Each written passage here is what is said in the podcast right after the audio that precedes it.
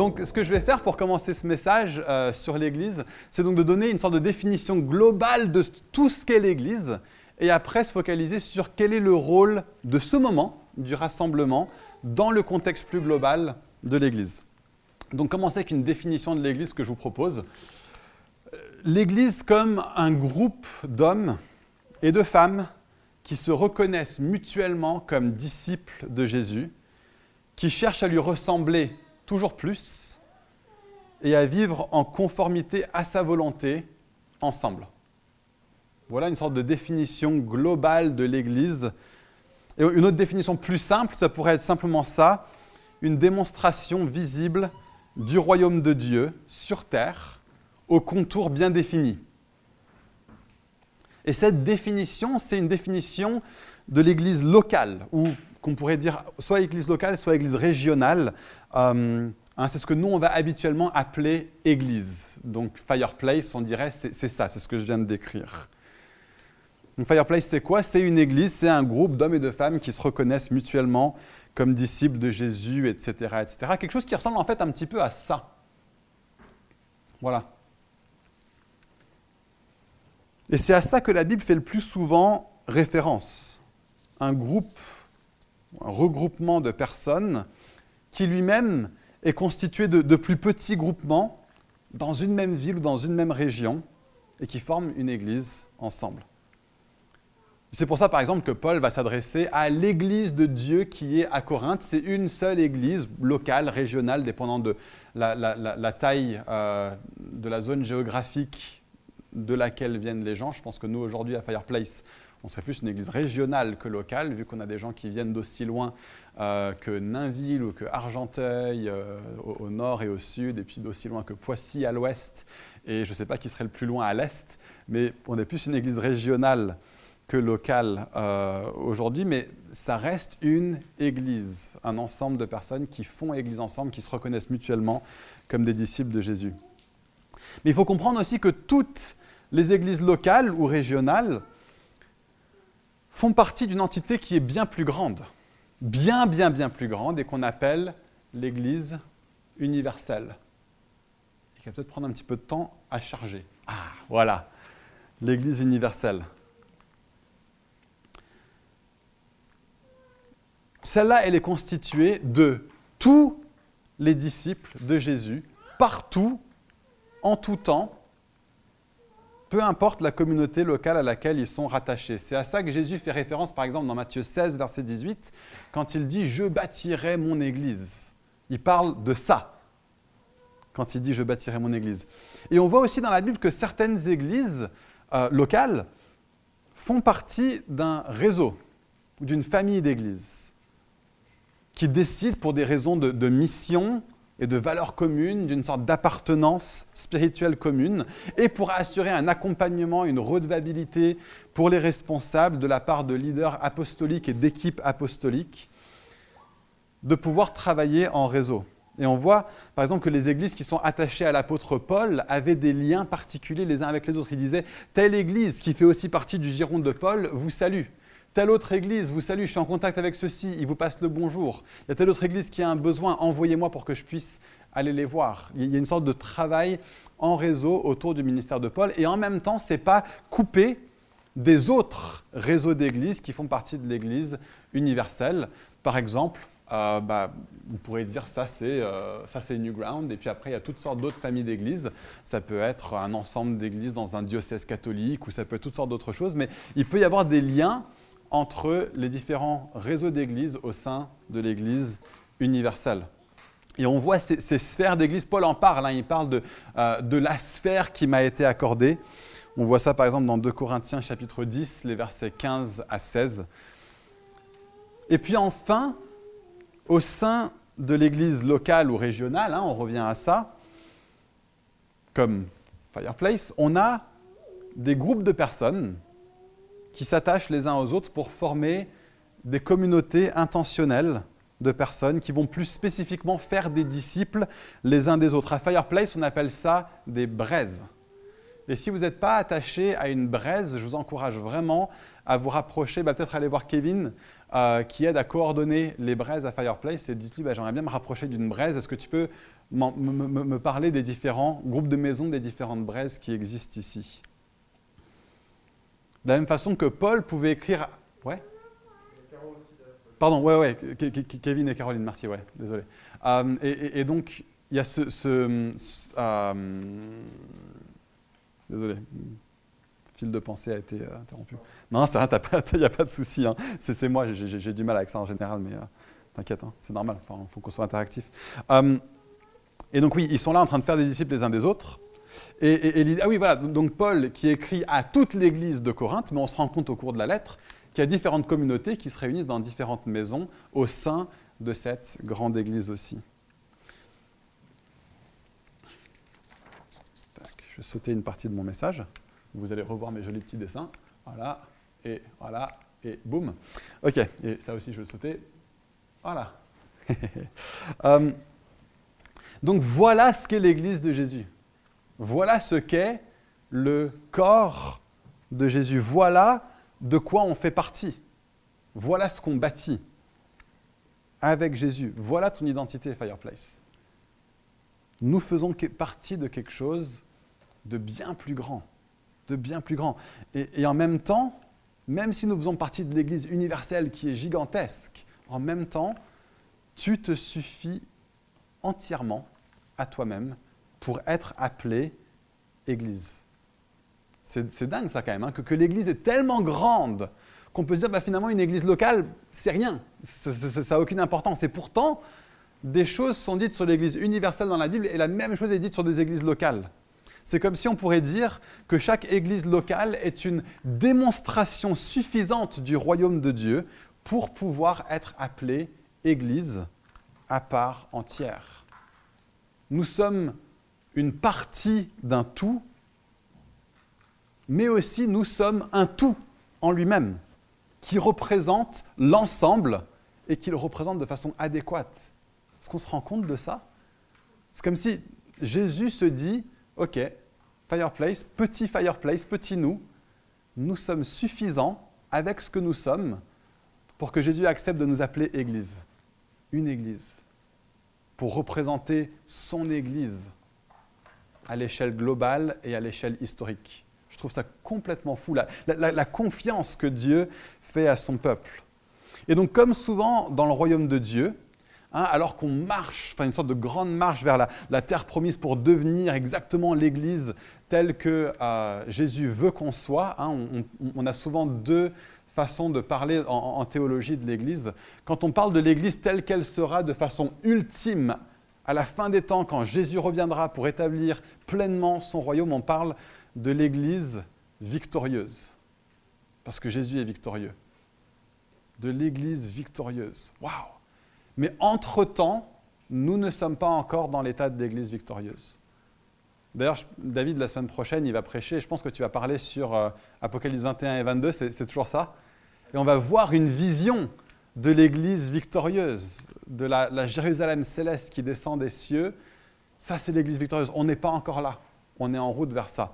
Et entre-temps, alors qu'on est en train parfois de se battre, on a l'impression que c'est un vrai combat pour être l'Église telle que Jésus veut qu'on le soit, et on le fait de façon imparfaite, et on se trompe, on fait des erreurs, et puis on se chamaille, et puis on et puis on va dans la mauvaise direction, et puis on essaye de rectifier. Et c'est tellement pas propre l'Église en, soi. Et, donc les théologiens appellent ça l'Église militante. Les hommes et les femmes qui se battent de façon spirituelle pour que l'Église soit ce qu'elle est supposée être. Et nous sommes appelés à être l'Église militante, pour devenir autant que ça nous est possible, à tout mettre en œuvre pour être une démonstration aussi forte que possible du royaume de Dieu. Et donc c'est une marche, c'est un combat qui est là. Et comme n'importe quelle marche, comme n'importe quelle armée qui est là en train d'avancer, quel est le pas le plus important à prendre? Le prochain pas est le plus important à prendre. On peut se dire, mais on est là, on est en marche, on est en train d'avancer, et puis devant nous, il y a un ravin. Et on se dit, purée, le, saut pour traverser ce ravin, ça va être le pas le plus important. En fait, ce pas n'est pas du tout important tant qu'on n'arrive pas devant le ravin. Le pas le plus important, c'est le prochain pas que tu mets devant toi. Donc, c'est un peu, ce cliché qu'on demande aux managers de foot, PSG. Euh, hein, on, arrive au printemps un petit peu et puis on commence à demander aux managers de foot euh, alors, euh, est-ce que tu commences à penser au titre? Est-ce que tu commences à penser à la Ligue des Champions? Et le manager va te sortir ce cliché. Non, non, non. Nous, on pense au prochain match. Eh, même les pas fans de foot, ils le savent. On pense au prochain match. Notre prochain match, c'est PSG contre Brest en 16e de finale de la Coupe de France. Et il va se dire, mais ça se trouve, tu as d'autres matchs qui sont plus importants. Tu vas jouer contre Lille qui est premier au tableau. Non, non, non. Nous, on pense au prochain match. Parce qu'il y a un risque à regarder le tableau. Notez la huitième place. Il y a un risque à regarder le tableau, il y a un risque à regarder les autres, à être focalisé sur ce que les autres font, à, à se dire mais à quoi ressemblera le tableau dans cinq matchs? Et c'est pareil dans l'Église on cherche juste à faire des disciples les uns des autres, avec les personnes qui sont déjà avec nous dans l'Église, et de la prochaine personne qui veut se rapprocher de Jésus ou de Fire, et, de Fireplace. Point. Et on verra où ça nous mènera. Et en même temps, ce cliché du, manager de foot, bah, il est à la fois vrai, c'est normal, on regarde juste le prochain match, en même temps, il est faux. Bien sûr qu'on regarde le tableau. Et il a raison de le faire. Parce qu'il doit savoir que certains matchs ont des enjeux plus grands que d'autres et préparer son équipe en conséquence. Il sait que quand il joue contre une équipe qui est directement devant lui ou directement en dessous de lui dans le tableau, bah, les enjeux sont d'une plus grande ampleur et les joueurs doivent y apporter plus d'énergie et d'intention dans ces matchs-là. Bah, de la même manière, pour nous, il y a des moments de lever les yeux et de voir le tableau plus grand. Peut-être des personnes parmi nous je pense que ça me concerne, qui sont trop facilement portés vers le tableau d'ensemble, à tel point qu'on n'en voit pas le match, le prochain match. Moi, je suis comme ça. Je, regarde trop à l'avenir, je regarde trop la, grande vue d'ensemble, alors qu'il y a juste des personnes de qui prendre soin devant moi au quotidien. Et peut-être qu'on est pas mal, enfin, plusieurs dans l'Église à être comme ça, à être tellement centré sur le tableau d'ensemble qu'on oublie juste le prochain match. Peut-être qu'on en a d'autres qui sont trop peu conscients du tableau d'ensemble. J'ai quand même laissé ça. Je suis désolé, David. tu peux prendre ta revanche la semaine prochaine si tu veux.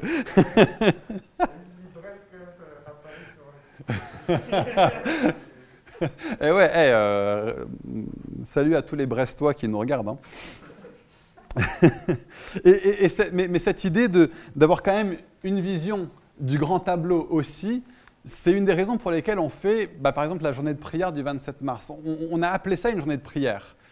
En vrai, la journée sera orientée pour vraiment favoriser les connexions entre nous. On a toutes sortes de sujets pour lesquels on va prier, mais la façon dont on va prier, c'est que toutes les 10 ou 15 minutes environ, on sera mis en petits groupes avec des gens de plein d'autres églises et on pourra apprendre à se connaître et à se dire waouh, petit nous, petit fireplace, on fait partie de quelque chose de plus grand. Euh, et ce, ce, de quoi on fait partie est totalement en construction, totalement imparfait aussi. On n'est pas du tout là où on voudrait en être, mais on cherche à bâtir quelque chose, on cherche à devenir de plus en plus une famille d'église où on se connaît les uns les autres, on a des relations même au-delà du local, euh, comme on en voit dans le Nouveau Testament. On est loin d'être arrivé, mais une partie d'aider à, vivre et à connaître cette partie plus grande, ça pourrait être de participer à une journée comme celle du 27 mars. Et on, on essaie de trouver des moyens de multiplier ce genre de choses. On n'a pas été bon là-dedans dans le passé, et je pense qu'on est peut-être trop éclaté, trop isolé au sein du réseau d'églises qu'on forme ensemble en France. Donc être trop porté vers le grand tableau, ça peut ressembler à mm, vouloir aller faire des grands projets avec plein d'églises, mais ne pas être fidèle juste dans le fait de se rassembler avec régularité avec son église locale. Hein, on va dire ça de façon caricaturale. Et peut-être être trop porté sur le prochain match et pas avoir assez conscience du tableau, c'est se focaliser sur le local sans être au courant de ce à quoi ressemble par exemple, notre sphère apostolique ou des choses dans l'Église plus large, au-delà de Newground, de ne pas être au courant de ce qui s'y passe, des choses qui s'y vivent, etc. Et on est tous, je pense, naturellement plus portés vers l'un ou vers l'autre. Donc à chacun de voir s'il y a un rééquilibrage à voir là-dessus d'une manière ou d'une autre. Donc voilà un petit peu la vue d'ensemble de l'Église. Voilà. Donc dans ce grand écosystème de l'Église universelle et des sphères apostoliques, eh ben on a l'Église locale, comme Fireplace, qui est un groupe d'hommes et de femmes qui se reconnaissent mutuellement comme disciples de Jésus et qui cherchent à lui ressembler plus et à vivre en conformité à sa volonté ensemble. Donc en gros, qu'est-ce qu'on est en train de dire? On est en train de dire que l'Église, c'est des personnes. L'Église, c'est des personnes. C'est pas l'Église est un ensemble de réunions qu'on fait à différents moments dans la semaine. L'Église, c'est des personnes. Et c'est la vie quotidienne, en relation, en mission, pour aider chacun à devenir plus comme Christ. Le nombre de fois qu'on voit les uns les autres dans le Nouveau Testament. Et ça inclut tout le monde. Chaque personne est concernée, que tu sois, que tu viennes d'arriver, que tu es là pour la première fois, tu fais partie des uns et des autres. Si tu es dans l'Église depuis, depuis, la fondation de l'Église et que tu es un des responsables de l'Église, tu fais aussi partie des uns et des autres. C'est ça que la Bible veut dire quand elle dit le mot Église. Et nous, quand on entend le mot Église, on pense souvent au rassemblement du dimanche, ou du samedi d'ailleurs, ou à un autre moment, peu importe, mais au rassemblement. On parle d'aller à l'Église. Mais l'Église, ce n'est pas un rassemblement, c'est un peuple.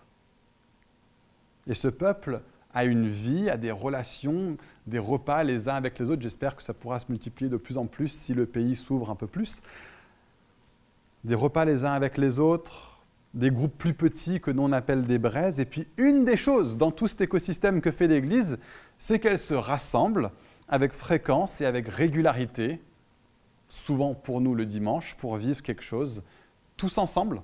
Ça, c'est une des particularités de ce qu'on vit ici, c'est tous ensemble, et c'est devant le monde. Donc, le Nouveau Testament est une expression pour ça, une expression pour ce moment clé dans la vie de l'Église. Elle appelle ça en, grec, les mots, c'est en ecclesia. Lorsque vous êtes en ecclesia, en Église.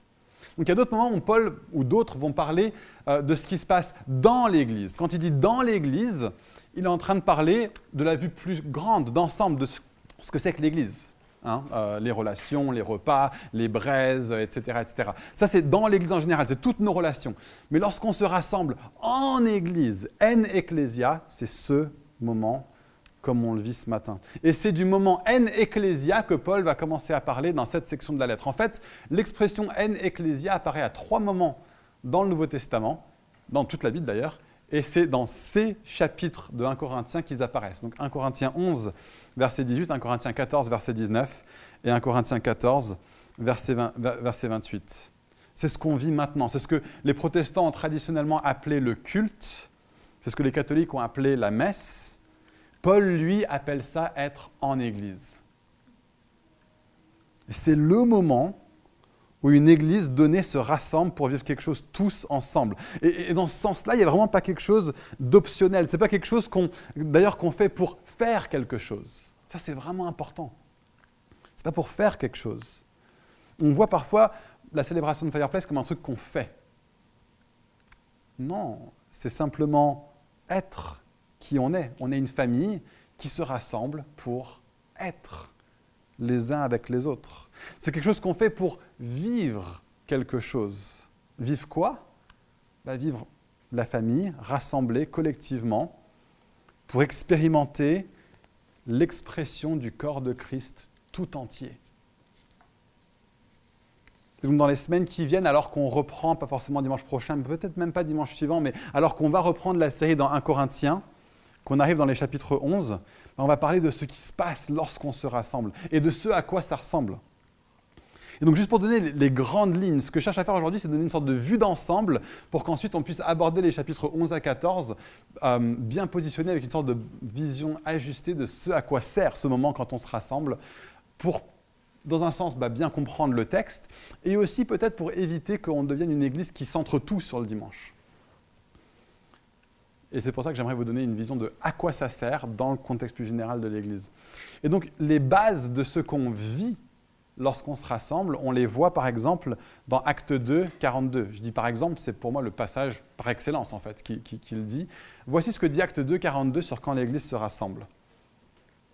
Il persévérait dans l'enseignement des apôtres, dans la communion fraternelle, dans la fraction du pain et dans les prières.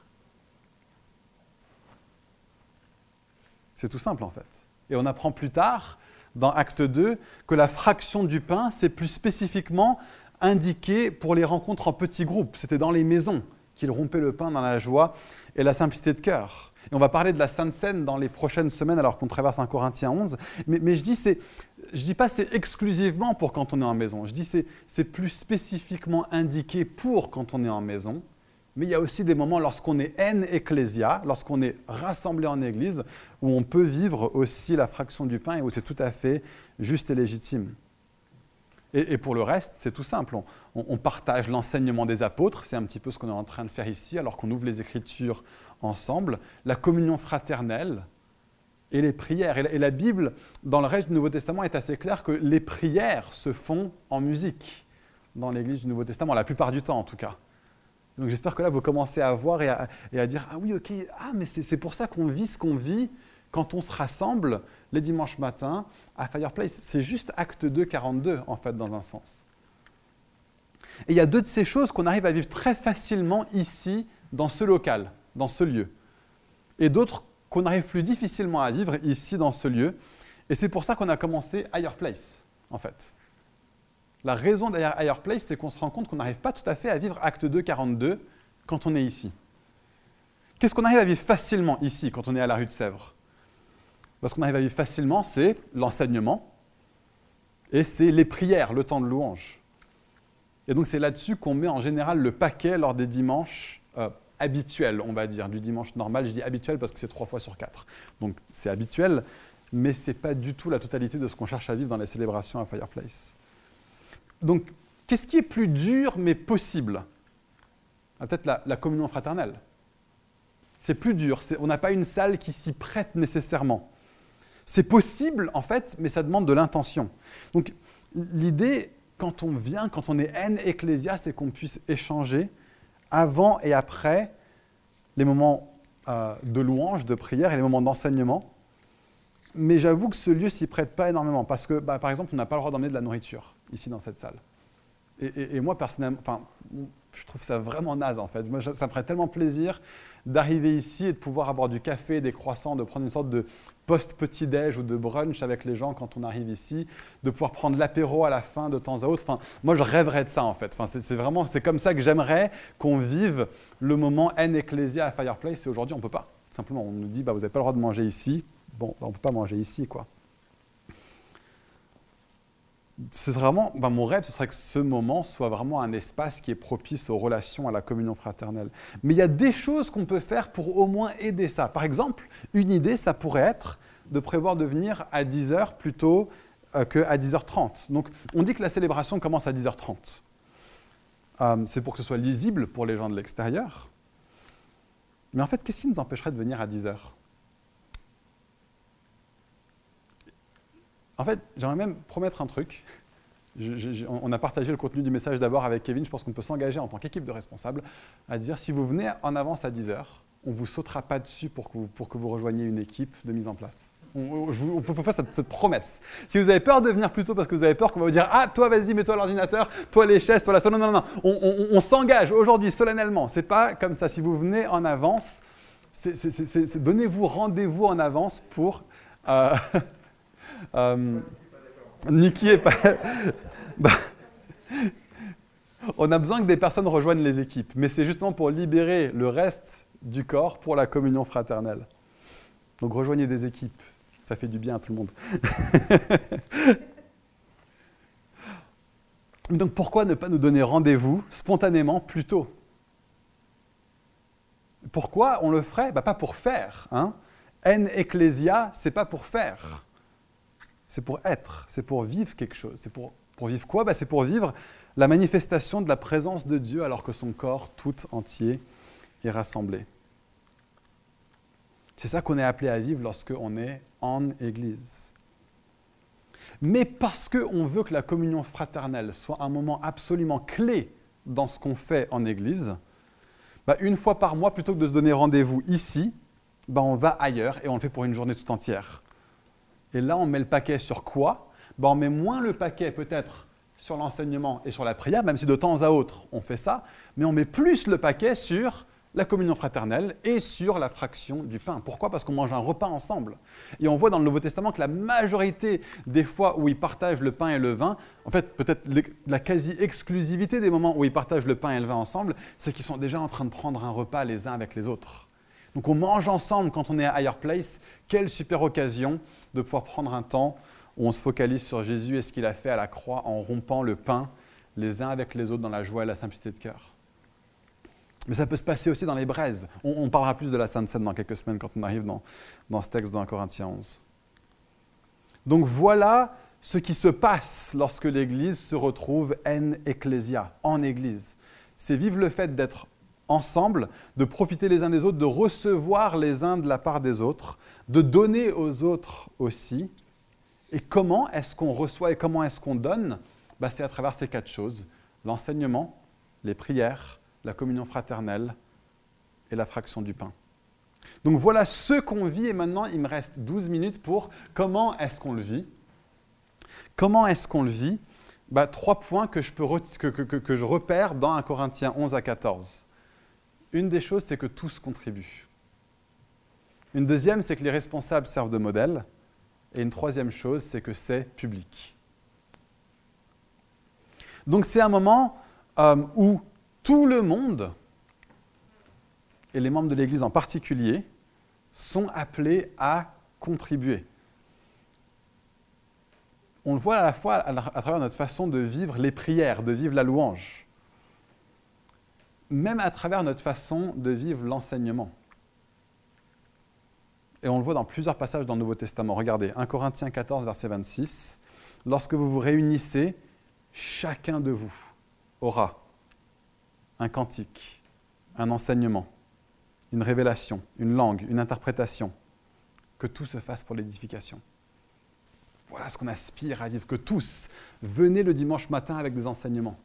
Venez le dimanche matin avec des encouragements pour l'Église. Je trouvais ça génial.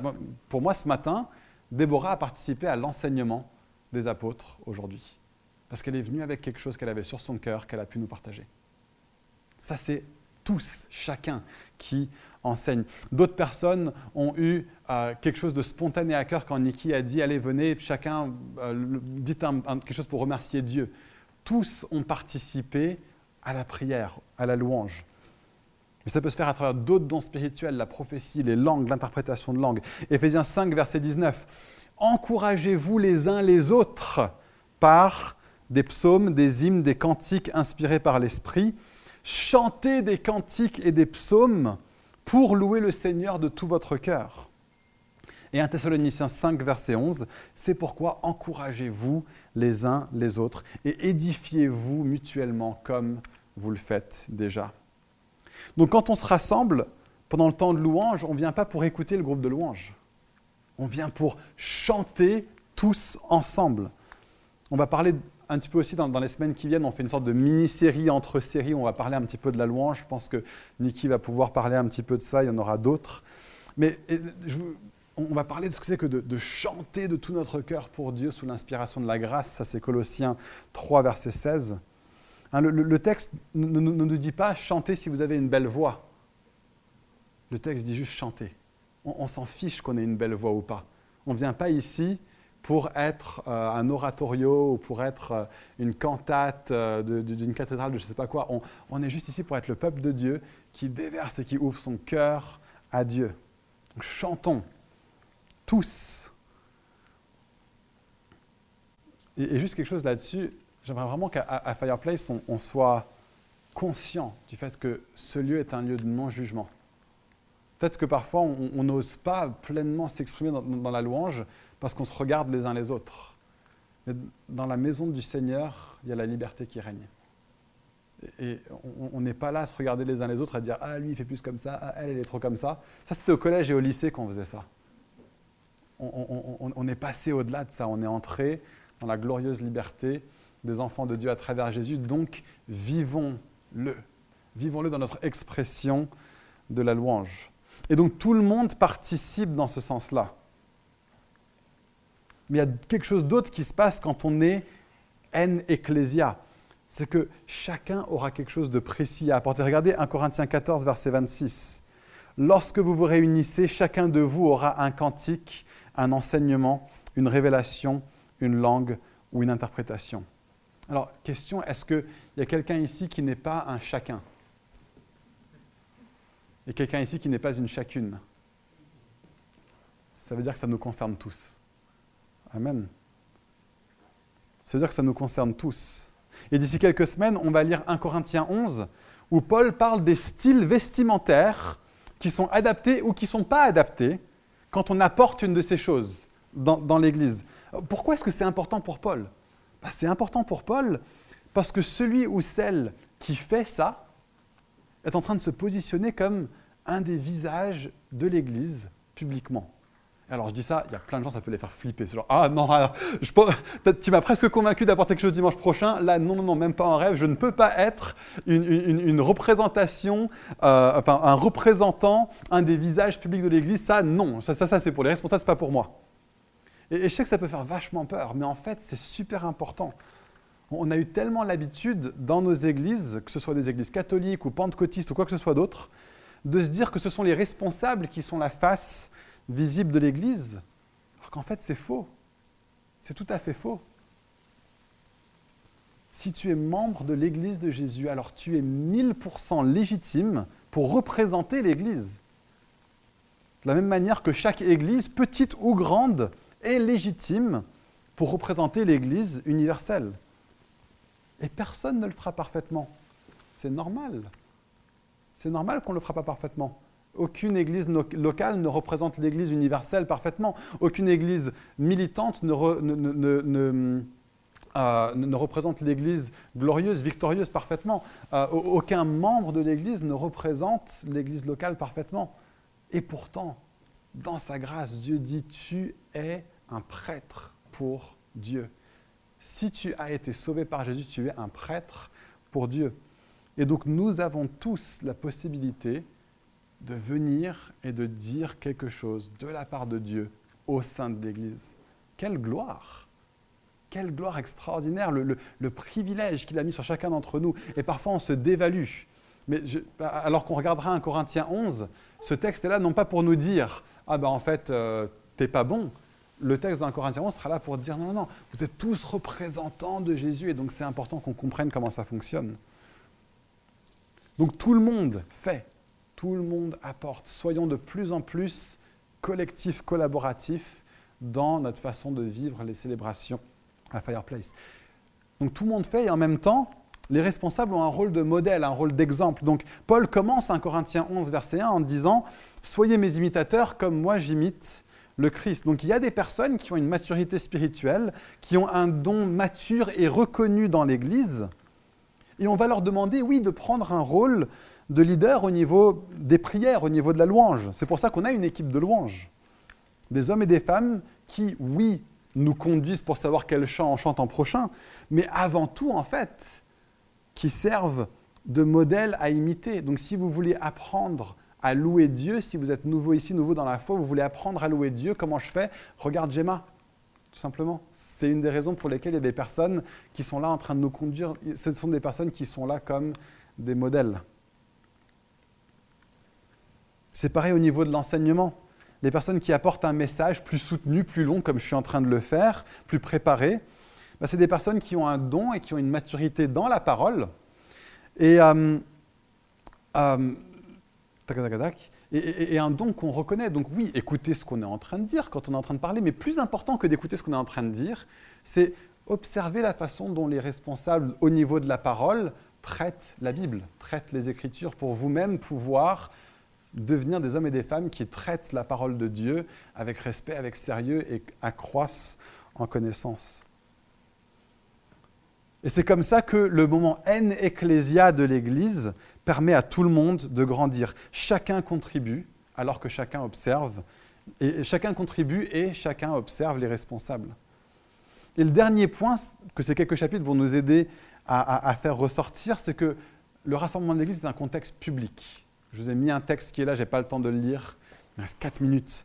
Euh, c'est le, moment où l'Église se rassemble, c'est que oui, l'Église vit quelque chose entre nous, mais c'est tout à fait ouvert à tout le monde. On met l'adresse et l'heure où on se rassemble sur le site web, sur les réseaux sociaux. Je ne sais pas comment ils faisaient à l'époque, mais tout le monde est invité, des personnes qui croient en Jésus, des personnes qui ne croient pas en Jésus. Le rassemblement de l'Église est un contexte public, une démonstration visible et qui est forte de symboles et d'actes qui vont chercher à être pendant 1h30, 2h, une sorte de distilla de qui est Jésus.